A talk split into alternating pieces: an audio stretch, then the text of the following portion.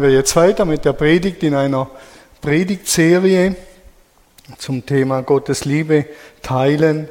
Daniel hat es bereits erwähnt und er hat letzten Sonntag über Petrus gepredigt, der geteilt hat, was er hat und nicht das, was er nicht hat.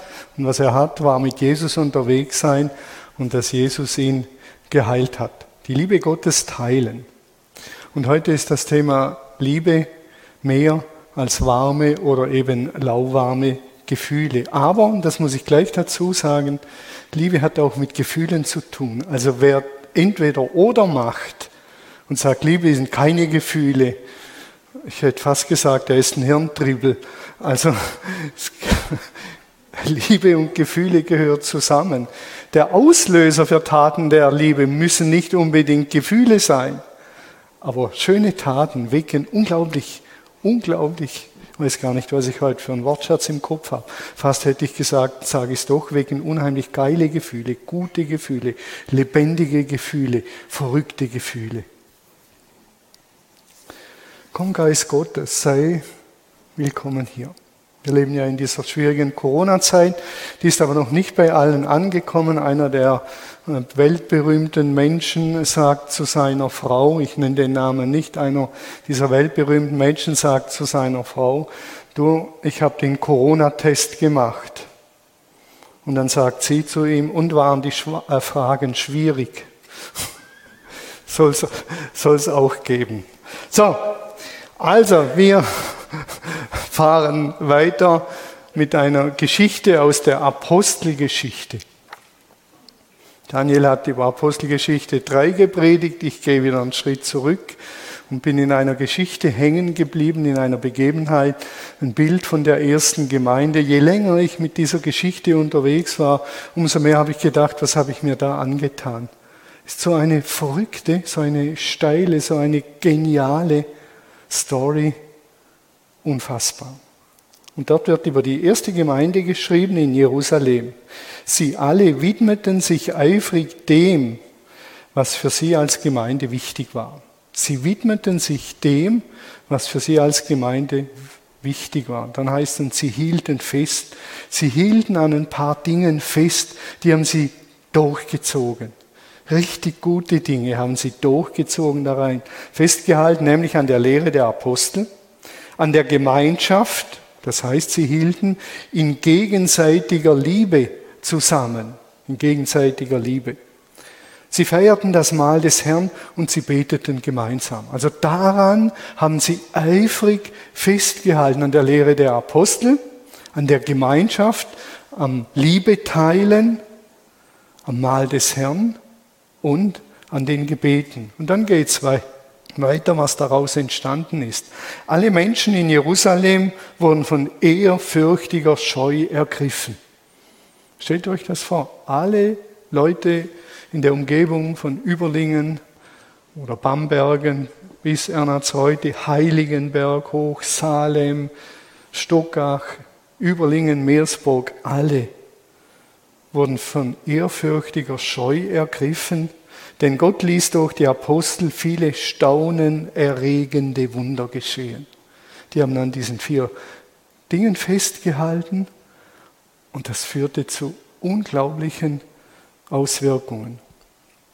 Alle, die zum Glauben gekommen waren, bildeten eine enge Gemeinschaft und taten ihren ganzen Besitz zusammen. Von Fall zu Fall verkauften sie Grundstücke und Wertgegenstände und verteilten den Erlös unter die Bedürftigen in der Gemeinde. So also kein Kommunismus in dem Sinn, sondern sie haben verkauft und ausgeteilt. Dort, wo Not war, wo Bedürftige waren, wo Menschen waren, die nichts zu essen haben, denen haben sie etwas gegeben. Tag für Tag versammelten sie sich einmütig im Tempel und in ihren Häusern hielten sie das Mahl des Herrn und aßen gemeinsam mit jubelnder Freude und reinem Herzen.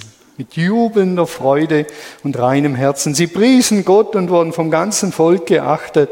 Der Herr aber führte ihnen jeden Tag weitere Menschen zu, die gerettet werden sollten.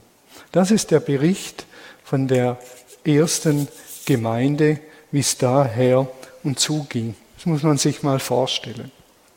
Und die Eckpunkte waren die, die Lehre der Apostel, das daran festhalten, an der Lehre der Apostel und an den Gebeten, an der Gemeinschaft und am Mahl des Herrn. Normalerweise müsste jetzt der Text erscheinen, aber der will noch irgendwie noch nicht so genau. Aber wie dem auch sei. Wenn wir diese Gemeinde, jetzt sehen wir die Eckpunkte, wenn wir diese Gemeinde anschauen und das lesen, was da steht über diese Gemeinde, dann ist eines wichtig und das will ich über alles stellen. Hier wird ein Idealzustand beschrieben. Hier wird nicht ein Zustand beschrieben, der dann über Jahrzehnte angehalten hat. Das war ein Idealzustand. Ein großer Idealzustand. So war es in den Anfängen. Jedem Anfang wohnt ein Zauber inne. Und jeder Anfang, der lässt uns über uns hinauswachsen. Und wir wissen aus der Apostelgeschichte, wer die Apostelgeschichte weiterliest, wenn wir dann im sechsten Kapitel sind, gab es die ersten Schwierigkeiten. Die griechischen Witwen haben gemorrt. Es geht nicht recht her und zu hier. Das ist nicht gerecht, was ihr tut. Äh, ihr verteilt das Geld beziehungsweise die Speisen ungerecht. Später Apostelgeschichte 15, ein Riesenknatsch unter den Aposteln. Äh, wenn wir einleiten das Kapitel lesen, lesen wir dort, und sie gerieten hart aneinander. Und wenn Juden aneinander geraten, dann ist das wirklich hart. Dann haben die einander wahrscheinlich angeschrien. Wir merken, so ging es weiter. Jetzt können wir natürlich hergehen und das Ideal einfach über Bord werfen und sagen, das Ideal, was soll's? Bringt ja gar nichts. Oder wir halten am Ideal fest und an der Realität. Wir lieben die Realität und halten am Ideal fest und werden uns ein Leben lang so Richtung Ideal bewegen.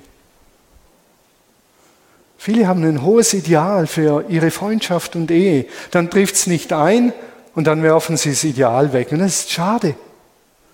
Im Ideal darf man festhalten am Traum. Aber man muss die Realität lieben. Ich habe ein Idealbild von Ehe. Das ist ein Idealbild, das mich seit vielen Jahren verfolgt. Ist ein ganz einfacher und schlichter Vers, der mich verfolgt. Ich habe ihn hier und da erwähnt. Ganz einfach. Kann man sich super merken als Ehemann. Ihr Männer, liebt eure Frauen, wie Christus die Gemeinde geliebt hat und ist für sie gestorben. Das ist das Idealbild meiner Ehe. Für mich als Thomas. Meine Frau muss weiterlesen, dann kommt das Idealbild für sie. Sage ich jetzt nicht, das muss sie selber und die Frauen selber rausfinden, aber es ist ein Idealbild und ich weiß, dieses Ideal, meine Frau zu lieben wie Christus die Gemeinde, werde ich nie erreichen aber ich will mich Schritt für Schritt dorthin bewegen. Und das kann manchmal teuer werden. Meine Frau hat sich gewünscht, dass wir unser Bad renovieren nach 37 Jahren. Ist noch voll funktionsfähig. Klospülung geht noch, die Tür geht noch auf und zu. Die Armaturen funktionieren noch. Und da musste ich mich richtig verschenken, um zu sagen, ich gebe mich hin um diesen Wunsch zu erfüllen. Es kann manchmal teuer werden, aber Jesus hat sein Leben gegeben. Ihr Männer liebt eure Frauen, wie Christus die Gemeinde geliebt hat und er ist für sie gestorben. Das ist ein Idealbild. Ich werde es nicht erreichen, aber ich will ihm nachjagen, solange ich lebe, bis zu meinem letzten Atemzug. Und in diesem Idealbild von Gemeinde blitzt etwas von dem auf, auf dass die Gemeinde von ihrem Wesen her ist wie Gott sie gedacht hat. Und ich nenne mal so, die Gemeinde ist eine Brutstätte zum wahren Menschsein. Die Gemeinde soll ein Ort sein, wo wahres Menschsein, das Idealbild vom Menschsein, frei vom Bösen, eingeübt und gelebt wird. Ist ein hohes Ideal. So hat Gott Gemeinde gedacht erneuerte Menschen, vom Geist erneuerte Menschen, die Jesus nachfolgen, die mehr und mehr wirklich Menschen werden, wirkliche Menschen, wie Gott sie gedacht hat. Und die tummeln sich hier, auch hier auf der Lindenwiese. Werden das Ideal nicht erreichen, bis Jesus wiederkommt und uns erneuert. Aber bis dorthin wollen wir uns erneuern lassen, denn das ist ein extrem schönes Ideal. Eine Brutstätte sein für wahres Menschsein. Ich komme ja aus dem Molkereiwesen und wir hatten solche Brutschränke, haben die geheißen, Brutschränke in der Mikrobiologie. Und dort haben wir Keime gezüchtet. Ideale Temperatur, ideale Luftfeuchtigkeit, ideale Nährstoffe. Und die sind explodiert, die Keime. War ein schönes Bild, wenn die, also sind nicht im wirklichen Sinne explodiert, aber die haben sich vermehrt wie die Karnickel, ganz verrückt. Und so soll die Gemeinde ein Brutofen oder ein Backofen oder eine Brutstätte sein, ein Trainingszentrum der Liebe und Fürsorge. Ich habe ein Bild von Charlie Chaplin, wenn es kommt. Irgendwie funktioniert das hier. Und das habe ich so schön gefunden. Er sagt, Macht brauchst du nur, wenn du etwas Böses vorhast. Für alles andere reicht Liebe, um es zu erledigen. Und die Gemeinde ist ein Ort, in der Jesus regiert und somit die Liebe. Und die Gemeinde ist ein Ort, die frei ist von allem Bösen. Also ist das Idealbild wieder. Und dem wollen wir nachstreben. Dem wollen wir hier nachstreben. Nur dort brauche ich Macht, wenn ich etwas Böses vorhabe, sagt er. Wenn ich Gutes vorhabe, reicht die Liebe. Die reicht. Und wir haben uns ja auf die Fahnen geschrieben, dass wir Mut zur Liebe haben wollen. Mut zur Liebe, das wollen wir haben. Und das braucht wirklich Mut.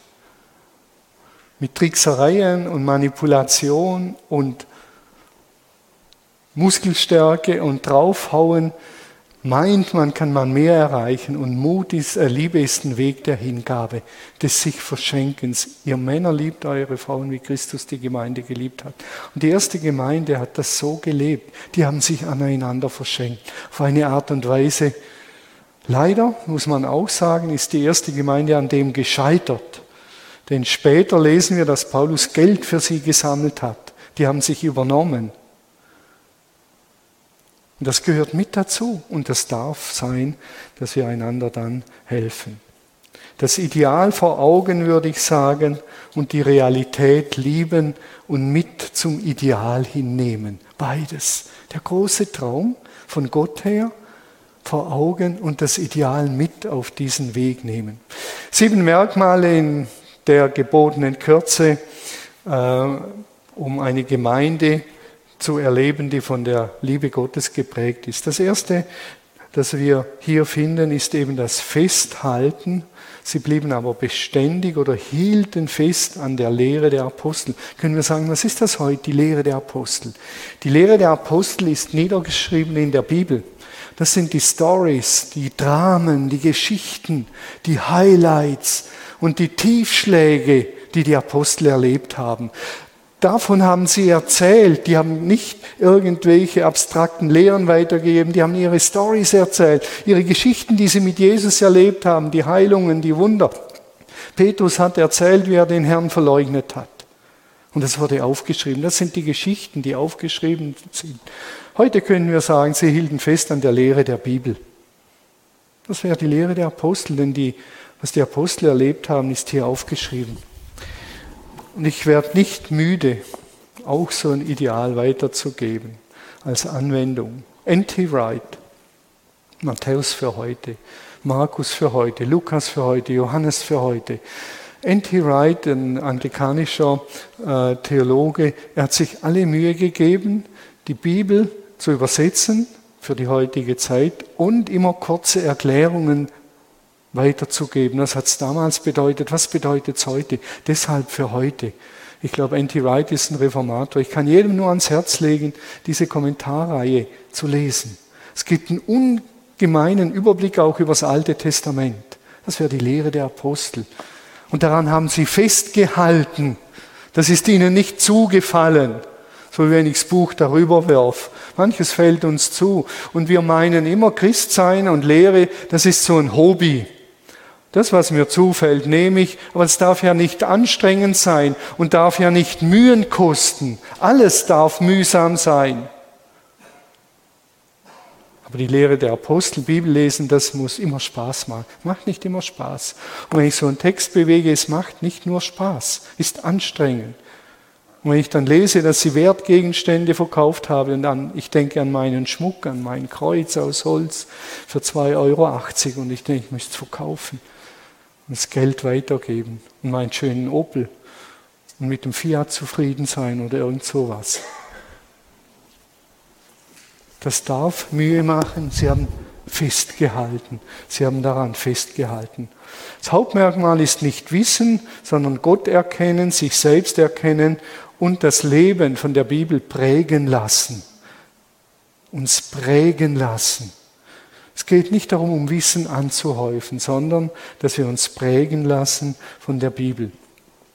Ihr seht es in diesem äh, einen Bild, das kleine Bild, das ihr seht, jetzt in groß, sehen wir das schön. Tauche in Gottes Geschichte ein. Und dann können wir die Fragen stellen, wer ist Gott?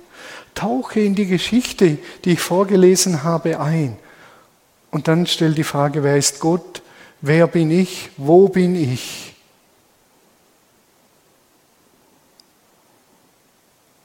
Und dann kommen wir dem Drama, ist ein Drama, näher. Nicht, was sagt das über dieses aus und jenes, sondern eintauchen in diese Geschichte. Wir haben das Bibellesen irgendwie vertauscht mit Lesen, um Informationen zu sammeln.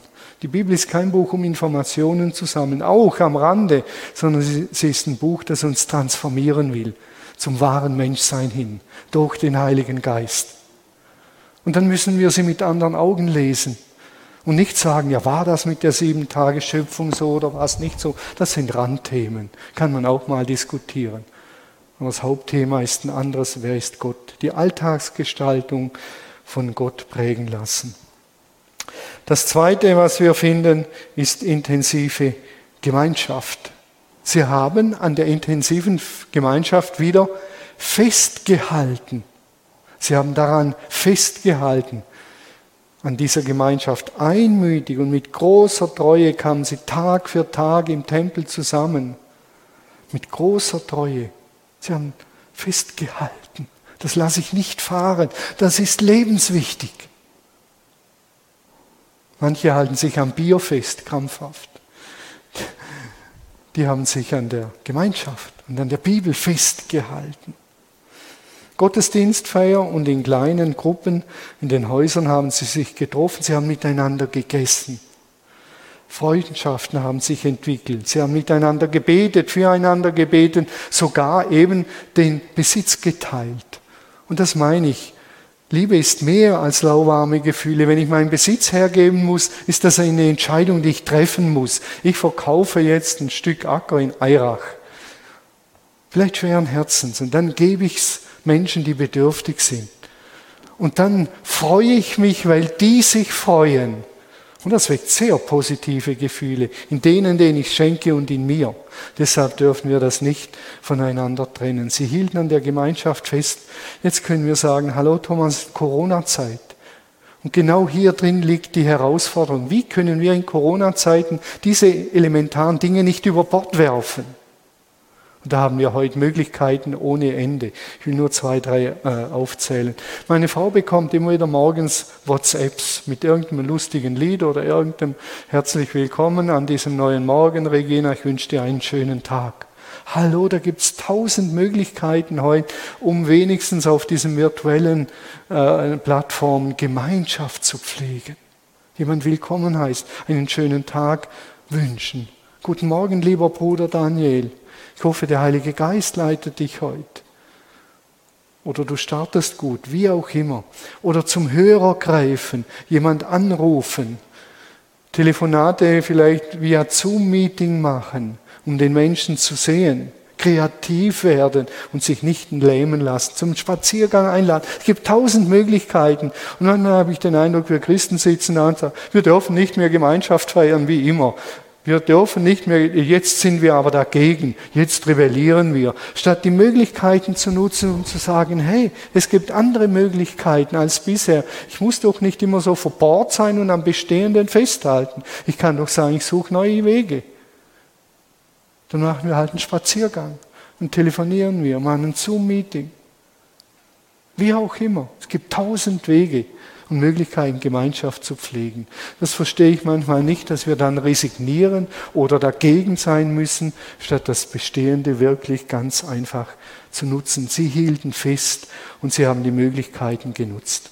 Das Dritte, woran sie festgehalten haben, ich muss mal hier schreiben, Mensch, sagt mir niemand, dass ich da hinten dran bin.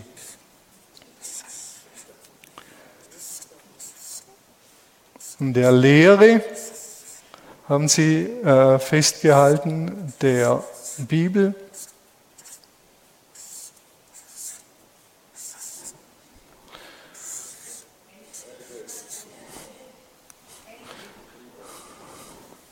Danke. Es war nur ein Test, ob ihr aufmerksam dabei seid. Gell? Gemeinschaft.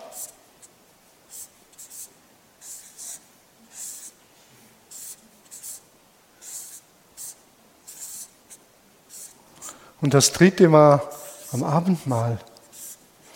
Brechen des Brotes. Haben sie festgehalten. Das war ihnen wohl wichtig. Ich kann jetzt eine ketzerische Frage stellen und sagen, wann haben die Einzelnen das letzte Mal Abendmahl gefeiert? Wann? Wenn ich eine Umfrage machen würde unter Christen, wäre sehr dünn. Und die sagen, es war so wichtig. Daran haben wir festgehalten. Und die Lehre der Bibel und der Gemeinschaft am Abendmahl. Wir sagen, naja, wir sind Europäer, wir sind Deutsche, wir können denken, wir brauchen noch kein Abendmahl. Oder für Schweigens, Schweigenstod. Und für die war es so wichtig, dass sie täglich gefeiert haben. Und hier beginnt das Sperrige. Wenn ich eintauche in so eine Geschichte und das lese, denke ich, hallo, was machen wir denn? Was mache ich denn? Die haben daran festgehalten und ich ignoriere das einfach und drifte dahin ohne Abendmahl, ohne Bibellesen, Gemeinschaft schon noch ein bisschen und denke, ich könnte diesen wirren Stand halten. Sie hielten fest am Abendmahl. Sogar zweimal lesen wir das. Sie hielten fest am Mahl des Herrn und dann Vers 46 noch einmal täglich in ihren Häusern, um miteinander zu essen und das Mahl des Herrn zu feiern. Daran haben sie festgehalten. Das lässt mich echt extrem aufhorchen. Wir haben das Abendmahl hier als Gemeinde zweimal gefeiert. Wir können es nicht im Gottesdienst. Und wir haben kreative Formen gefunden. Und ich behaupte mal, die Formen, wie wir im Moment feiern, die ist echt genial. Und die ist viel näher am Ursprung.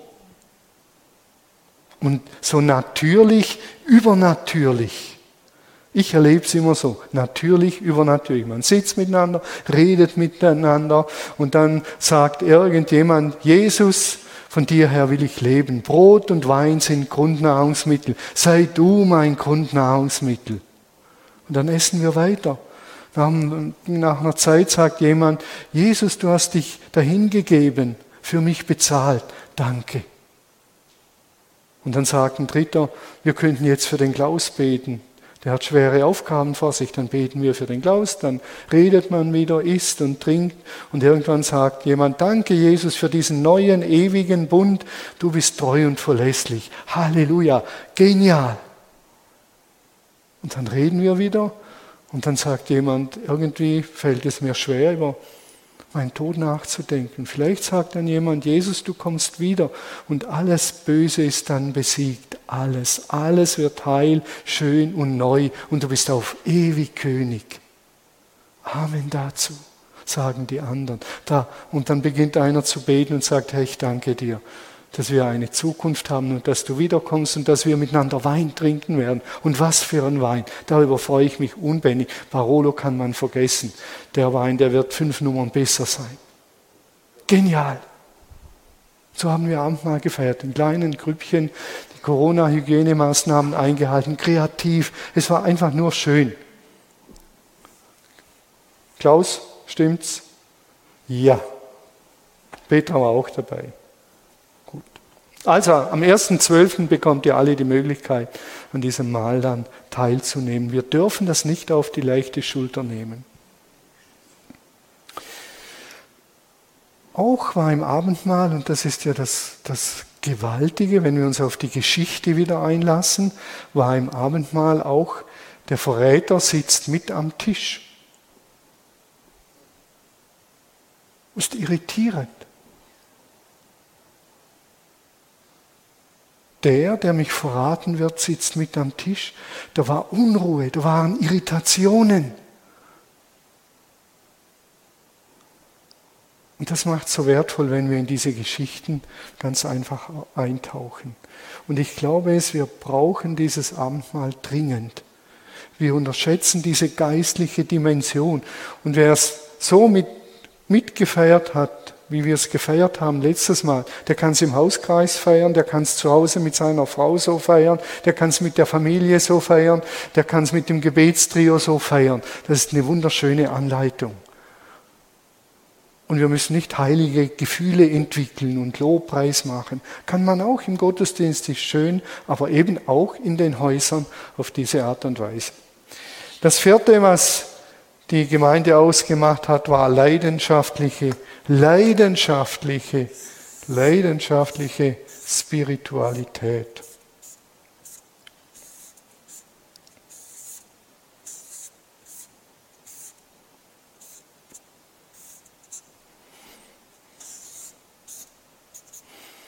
leidenschaftliche Spiritualität hat die Menschen ergriffen. Leidenschaftliche Spiritualität ist die geheime Achse, die Mitte des Gemeindelebens. Und das ganze Gemeindeleben dreht sich um diese leidenschaftliche Spiritualität. In so einer Gemeinde hat eine geistliche Grundatmosphäre geherrscht. So eine tiefe geistliche Grundatmosphäre prägte das Miteinander. Das, die Sehnsucht, komm Geist Gottes, berühre mich, berühre uns, verwandle uns hin zur Liebe und zu guten Werken. Und das sich prägen lassen, das war das Entscheidende äh, in dieser Gemeinde, diese tiefe geistliche Grundatmosphäre. Sie hielten fest am Beten, sie lobten Gott und waren im ganzen Volk geachtet und anerkannt. Sie haben am Beten eben auch festgehalten. Das ist eine Entscheidung. Ich will beten, ich will eine halbe Stunde beten, ich will jeden Tag fünfmal fünf Minuten beten. Und ich richte mir so einen Reminder ein. Und damit ich erinnert werde und dann fünf Minuten bete, nur fünf Minuten, fünfmal fünf Minuten will ich beten. Daran haben sie festgehalten. Und das gibt, wenn solche Menschen zusammenkommen, eine geistliche Grundatmosphäre. Die ist anders geprägt. In allem, was sie taten, wandten sie sich zuerst an Gott und blieben dann, während sie es getan haben, blieben sie mit ihm in der Umsetzung verbunden. Es gibt eine Bewegung in England, die nennt sich Fresh Expressions of Church, also neue Gestaltungsformen, Ausdrucksformen von Kirche. Und als ich deren Leitsatz gelesen habe, der hat mich echt fasziniert. Der Leitsatz ist, wir schauen, wo Gott am Werk ist und steigen dann mit ein. Wir haben so ein achtsames Herz, wir schauen, wo Gott am Werk ist und dann steigen wir mit ein. Wir schauen, was hat Gott vor mit der Lindenwiese und dann steigen wir mit ein. Und wenn wir denken, er will hier ein, ein Werk aufbauen mit vielen Begegnungsmöglichkeiten, dann wollen wir achtsam sein und mit einsteigen, wenn er es vorhat. Mutig mit einsteigen. Aber wir schauen, wo er am Werk ist was er uns gegeben hat. Und dann steigen wir mit ein. Gebet ist nicht alles, aber ohne Gebet ist alles nichts. Ich glaube, Johannes Hartl hat das gesagt. Gebet ist nicht alles, aber ohne Gebet ist alles nichts. Und dann kommen, wie von alleine, wenn wir so nahe am Herzen Gottes legen, leben Zeichen und Wunder. Die werden wie am Rande erwähnt. Und der Herr ließ durch die Apostel große Zeichen und Wunder geschehen, die auf seine Macht und Herrlichkeit hingewiesen haben. Ich weiß nicht, ob ich es erzählt habe, da und dort vielleicht im kleinen Kreis, als ich zu der Studienreise in Indien war. Waren wir in einer Bibelschule, da sind die, die Pastoren gesessen, wir haben uns unterhalten und ich habe sie dann irgendwann gefragt, erlebt ihr auch Zeichen und Wunder in unseren Gemeinden, in euren Gemeinden? Und die haben mich so angeschaut, wie wenn sie sagen würden, hallo, was stellst du für eine Frage? Das ist doch gar keine Frage. Das ist doch keine Frage. Natürlich leben, erleben wir Zeichen und Wunder. Das ist ja logisch. Hallo. Und dann haben sie Stories erzählt, wo ich gedacht habe, ich spinne. Unglaublich. Aber das ist normal. Das haben sie nicht angestrebt, die Zeichen und Wunder. Die sind Folge dessen, was sie leben. In großer Hingabe, im Gebet, in Spiritualität, im Abendmahl, in der Lehre der Apostel. Das waren Folge. Und wir hätten gern die Zeichen und Wunder. Und dann würden wir so weiterleben, wie wir wollen. Und Gott als Handlanger schenkt uns noch ein paar Zeichen und Wunder. Und er sagt, so rum spielen wir nicht. Lebt ihr ganz mit mir. Und den Rest überlasst getrost mir. Ich werde dafür sorgen. War für mich eine extrem wertvolle Begegnung. Das Beten miteinander war ganz normal wenn miteinander ausgetauscht wurde.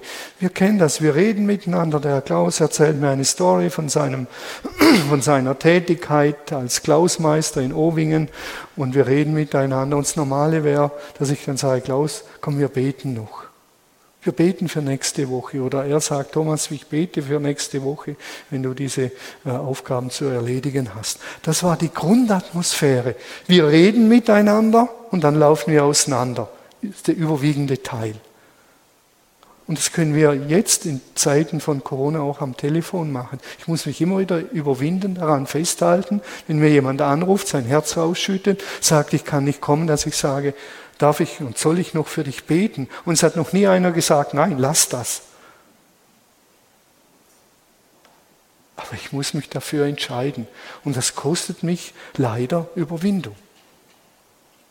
Und wenn jemand mit mir redet, noch sagen, soll ich noch mit dir beten? Das kostet mich Überwindung.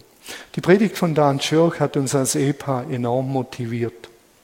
Wir saßen abends daheim auf dem Sofa, meine Frau hat mir was erzählt und dann kam der Gedanke, jetzt sollte ich für sie beten. Der war so hartnäckig, der ging nicht mehr weg. Ich weiß nicht mehr genau, wie es war, hat sie mich dann gefragt, Thomas, betest du noch für mich? Und mit meiner Frau als Ehepartnerin beten ist was ganz Intimes. Ich weiß nicht, ob es anderen auch so geht. Also es ist irgendwie ein heiliger Moment. Wenn ich für meine Frau bete oder sie für mich, ist anders, als wenn ich für andere bete. Das sind so ganz heilige Momente.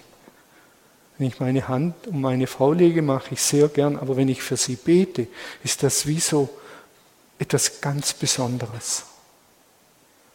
Und Dan Schörch in seiner Predigt hat uns sehr ermutigt, lass uns füreinander beten. Intensiver, damit diese geistliche Grundatmosphäre kommt. Auch am Telefon, lass uns füreinander beten.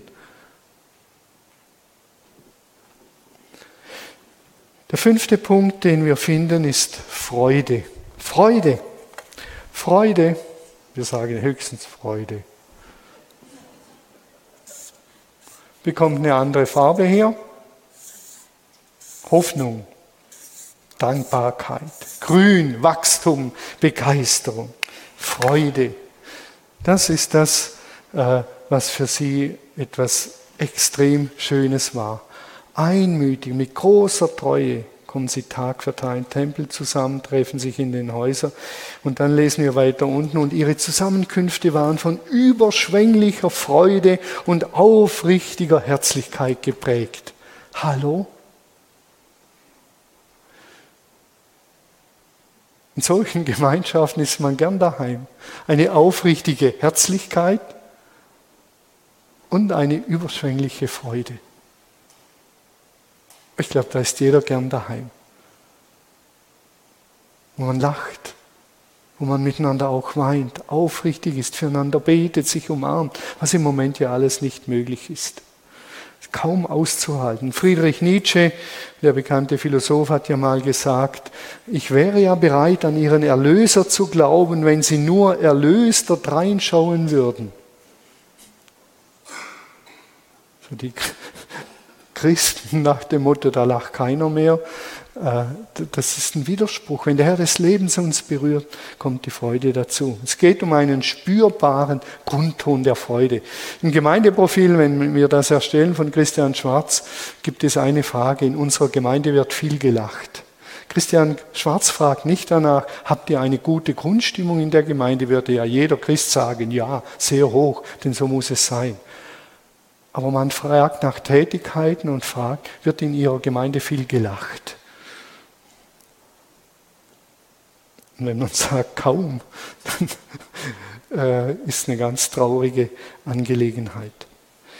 Freundlichkeit, Begeisterung, der freundliche Blick. Daniel hat über den freundlichen Blick gepredigt, wie Petrus diesen Bettler, diesen Gelähmten angeschaut hat. Der Blick, der, ein freundlicher Blick erfreut das Herz, sagt der Sprücheschreiber. Ein freundlicher Blick erfreut das Herz. So sieht es aus, Wolfgang, oder? Freundlicher Blick erfreut das Herz, gute Worte stärken die Glieder. So eine Grundatmosphäre ist spürbar, die spürt man und die darf man spüren. Wenn man manchmal sagt, in eurer Gemeinde ist nur Gefühlsduselei, dann muss ich sagen, hoffentlich sind Gefühle mit im Spiel. Aber Liebe ist mehr als Gefühle, aber sie weckt Gefühle und sie bringt Gefühle hervor. Und zwar wunderschöne Gefühle. Und es ist gut so, dass das so ist. Ich habe mich gefragt, was strahlen wir als Christen derzeit in der Corona-Krise aus? Hoffnung, Zuversicht, wenn man hierher kommt, Freude oder alles depressiv und komisch. Natürlich gilt es nicht, Begeisterung und Freundlichkeit aufzusetzen. Aber wir entscheiden uns, wie wir einander anschauen. Ist eine Frage der Entscheidung, wie ich dich anschaue. Freundlich kann ich sogar. Ich kann freundlich reinschauen. Ich kann auch gelangweilt reinschauen oder grimmig. Aber ich kann mich entscheiden sagen, ich habe keinen Grund, dir nicht freundlich in die Augen zu blicken. Ich wüsste im Moment keinen. Also kann ich dich freuen.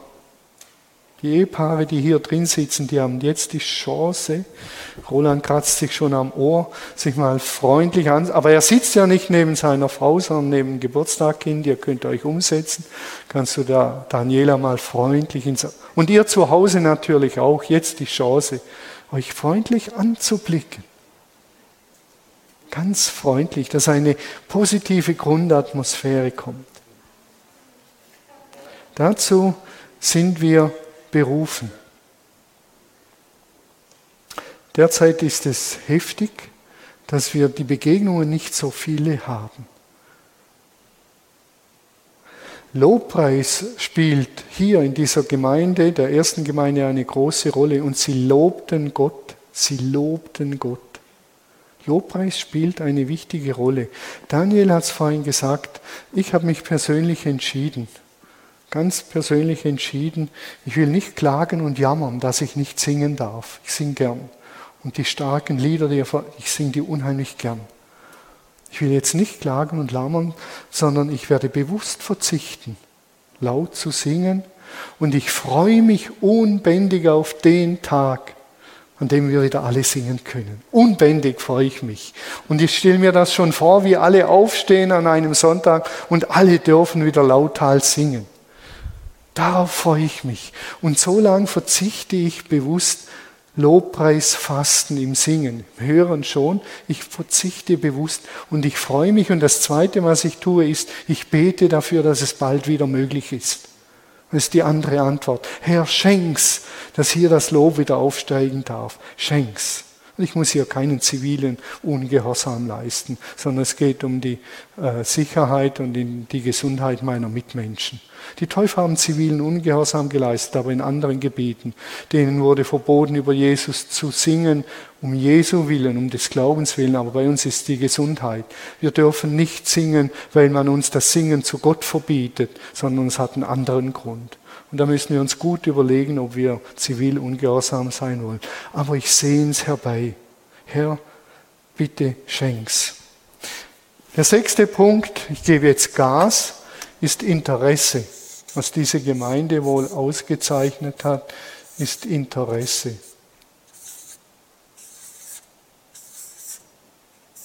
Interesse an den Mitmenschen. Sie haben sich in den Häusern hin und her getroffen, das haben sie auf jeden Fall getan, aber sie hatten eine hohe Akzeptanz im Volk.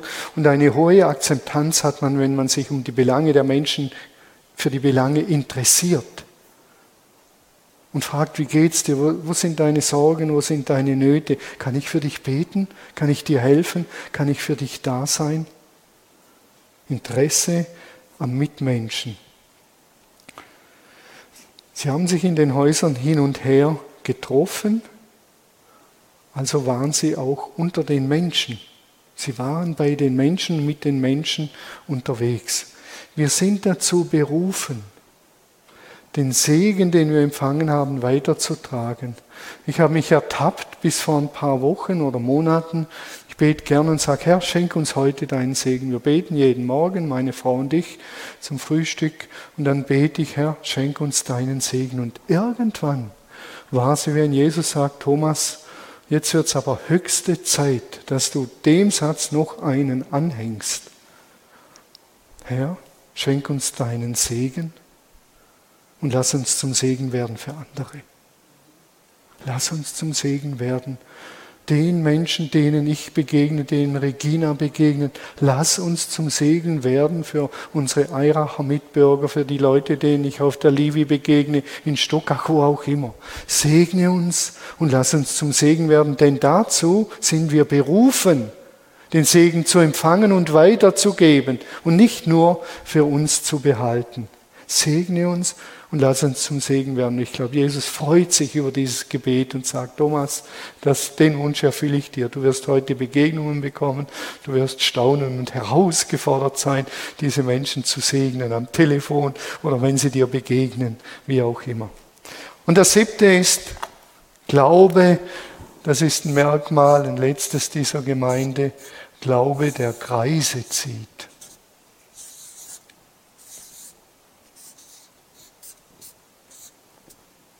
Glaube, der Kreise zieht. Kreiszieher. Christen sind Kreiszieher. Kreiszieher. Und jeden Tag, so lesen wir dann weiter, und jeden Tag, ich habe die Folie übersprungen, und jeden Tag rettete der Herr weitere Menschen sodass die Gemeinde immer größer wurde. Stellt euch das vor. Jeden Tag kommen hier Menschen zum Glauben. So sagen wir drei jeden Tag oder vier. Es wären 200 im Jahr. Fünf Jahren 1000. Wäre genial. Und sehr beängstigend. Was würden wir mit denen machen? Wie würden wir sie weiterführen? Wie könnte das gelingen? Liebevoll gelebte Gemeinschaft, Ausstrahlung und Gebet, Spiritualität als Achse, Jesus im Zentrum, klare Proklamation und klare Einladung zur Nachfolge. Das hat diese Gemeinde ausgezeichnet. Eine klare Einladung. Lass dich auf diesen Jesus ein. Kehr um von diesem Lebensstil. Lass dich rufen. Ruf zur Besinnung und Umkehr. Ich weiß nicht, hast du vorhin gesagt, jemand hat es gesagt, Gerade in dieser Corona-Zeit ist eigentlich eine Zeit der Besinnung. Du hast es gesagt.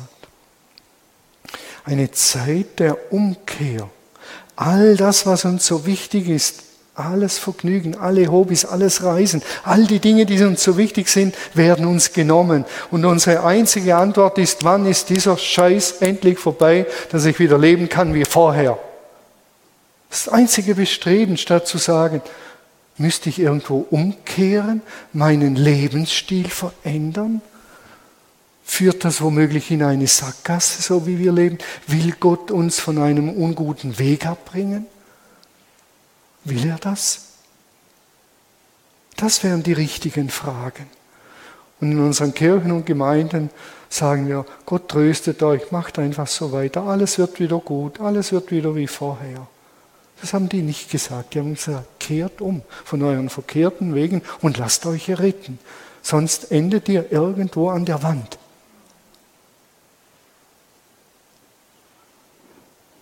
Kann ich sagen, da und dort bin ich umgekehrt? Denk neu, denk anders, beginn anders zu handeln? Oder sage ich, wann ist das endlich vorbei, dass es wieder ist wie vorher?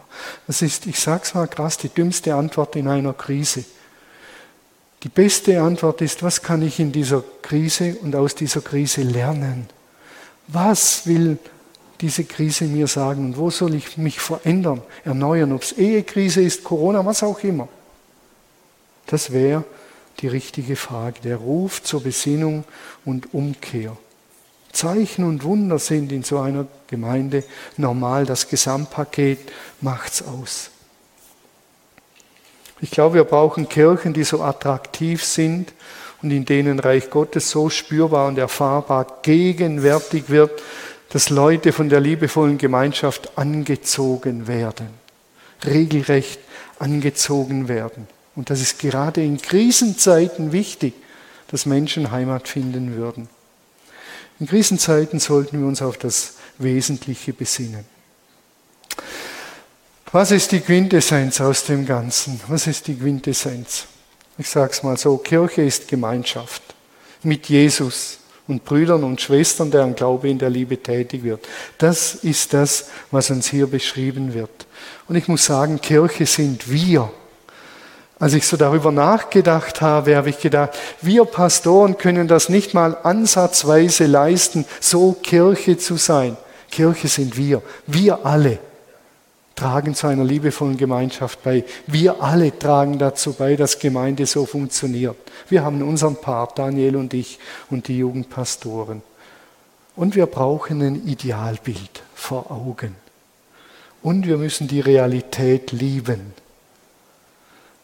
Wenn wir die Realität nicht lieben, Dietrich Bonhoeffer sagt, wer seinen Traum von Kirche mehr liebt als die Kirche, der wird zum Zerstörer der Kirchen, wenn er es noch so gut meinte. Diesen großen Traum dürfen wir haben, aber wir müssen die Realität, die Menschen hier, wie sie sind, lieben und dann mit ihnen in diese Zukunft gehen, die Realität lieben. Sonst werden wir zu Traumtänzern und das andere Extrem werden, wir werden Nörgler und depressive Menschen. Wir brauchen beides. Und Herr segne uns, segne uns auf diesem Weg. Ich glaube, dass die Relevanz dieser Geschichte sehr, sehr hoch ist. Sehr hoch, auch wenn sie sich nicht einmal mehr annähernd eins zu eins umsetzen lässt. Aber wenn wir eintauchen in diese Geschichte, uns berühren lassen, inspirieren lassen, kreativ antworten, dann kann viel Gutes geschehen. Und ich sage eins, ich habe den Eindruck, dass viele Christen, und das sage ich so ungeschützt, in eine Art Corona-Schlaf verfallen.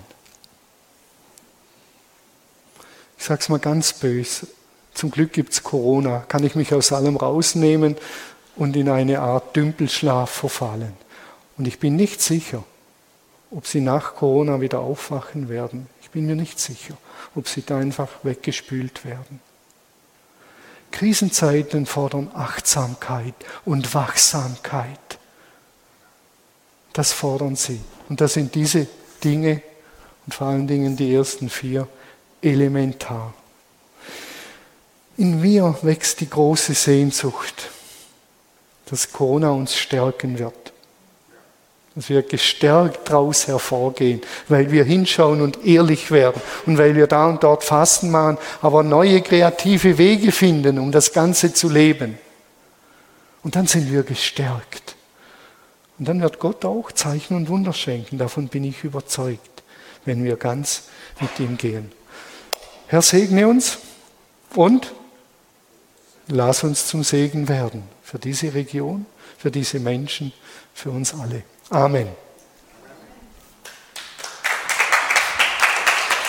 Daniel. Thomas, ich gratuliere dir.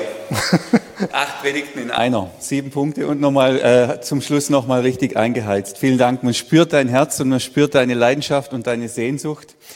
Und ich glaube, es gelingt dir unglaublich von einem Ideal zu einem Antrieb zu kommen, in der Wirklichkeit was zu verändern. Ich weiß, es gelingt nicht allen so gut, vom Ideal dann auch ähm, nächste Schritte zu gehen, weil das Ideal so groß scheint und so weit weg scheint.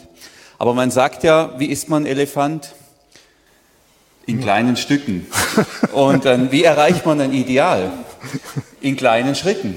Und ich glaube, das ja. ist genau der Weg. Und meine Vorstellung wäre, dass wir jetzt Folgendes machen. Ähm, jeder, dass sich jeder jetzt mal kurz überlegt, was ist mein nächster kleiner Schritt, in welchem Bereich? Ihr wisst sowieso, wahrscheinlich hat der Heilige Geist schon lange gesagt, das Thema Bibellesen, das wäre wieder an der Zeit. Corona hin oder her, packt die Bibel aus, es wird Zeit. Abendmahl, ich bin verhungert, da muss was her, da muss was passieren. Freude, mal wieder lachen, morgens im Spiegel geht's los.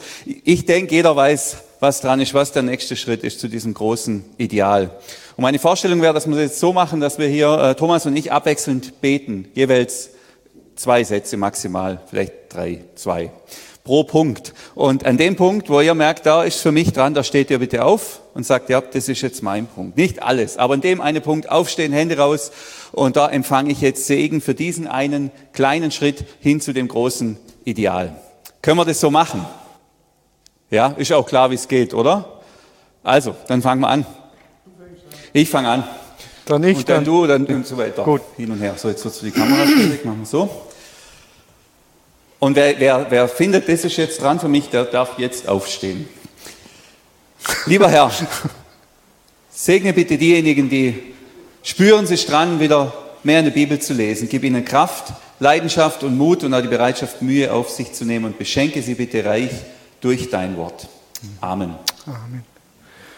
Und ich bitte dich, Herr, dass wir neu die Bedeutung von Gemeinschaft in uns wahrnehmen und dass wir alles dran setzen, Gemeinschaft zu pflegen. Kreativ, am Telefon, über Zoom, über WhatsApp, über Spaziergänge, wie auch immer. Inspiriere uns durch deinen Geist und schenk den Menschen jetzt viel Inspiration, die an dem Punkt unbedingt Aufholbedarf haben.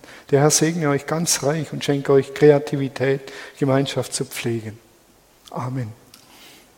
Ja, und ich danke dir, dass du jetzt den Hunger nach deinem Abendmahl ähm, spürbar gemacht hast. Und ich bitte dich, dass dieser Hunger anhält und dieser Hunger, Hunger unerträglich wird und zum Abendmahl führt und dass du jeden stärkst da drin, wirklich stärkst am inneren Mensch, am geistlichen Mensch, neue Kraft gibst und auch hier Wunder erleben lässt. Hm. Amen. Amen. Und bitte, Herr, schenk uns eine neue Leidenschaft für dich, eine neue Leidenschaft an Spiritualität und geistlichem Leben dass wir verwandelt werden von deinem guten Heiligen Geist hin zur Liebe. Denn das Werk deines Geistes ist Liebe mit den vielen Facetten von Freude, Freundlichkeit und taktvollem Verhalten. Bitte, Herr, schenk das. Amen. Ja, und bitte verwandle alle Schwarzseherei, alle Depression und Dunkelheit in Freude und schenk das. Ja auch ähm, Mut zur Freude da ist, ja sogar der Mut zur Entscheidung, zur Freude bei allen, die finden, da, ist, da, da, ist, da stehe ich gerade an. Bitte gib ihnen die Kraft und die, den Mut, sich zu freuen in allen Schwierigkeiten. Ja. Amen. Amen. Und schenke uns ein Interesse an unseren Mitmenschen dass wir von der Selbstumkreisung rauskommen, dass wir das Doppelgebot der Liebe, das diese Menschen gelebt haben, Gott lieben und den Nächsten wie uns selber, dass uns das gelingt. Schenk uns Interesse, dass wir beim anderen auch sind, in Fragen, wie geht's dir, wie läuft's, kann ich dir was helfen, kann ich dir was tun. Schenk dieses aufrichtige Interesse. Amen. Und allen, die jetzt stehen, ähm, euch segne der Herr, dass durch euch noch viele, viele Menschen reich gesegnet werden. Ja. Und dass es am letzten Tag heißt, wegen euch und ihr habt, ihr wart da, ihr habt mich gesegnet, ihr wart einfach großartig. So segne euch Gott und gebe euch, dass durch euer Leben großartige Dinge passieren. Amen. Amen.